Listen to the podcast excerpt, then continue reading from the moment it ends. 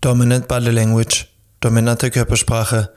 Die Körpersprache ist ein ausgesprochen potenter Signalgeber und verrät uns eine Menge über unsere Mitmenschen und natürlich ebenso über uns.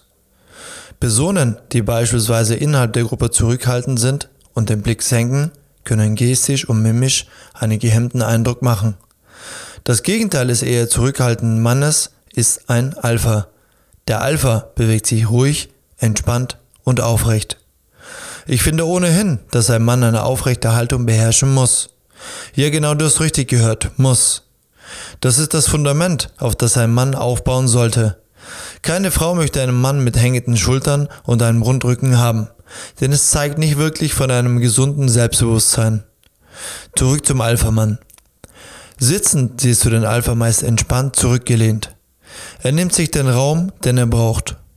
Während ein Betemann darauf bedacht ist, niemanden zu berühren und sehr wenig Platz für sich in Anspruch nimmt, hat der Alpha keine Scheu davor, mit anderen in körperlichen Kontakt zu kommen. Du kannst ihn bekannt umarmen sehen und ihn dabei beobachten, wie er seine Freundin einen Klaps aufs Hinterteil versetzt.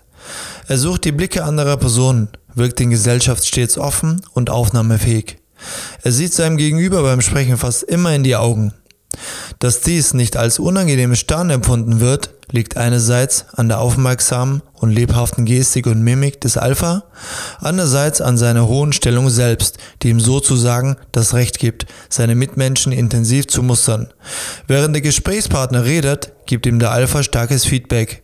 Das kann ein ermunterndes Nicken, ein beruhigender Griff an den Oberarm oder ein Lachen und eine abwehrende Geste mit den erhobenen Handflächen sein.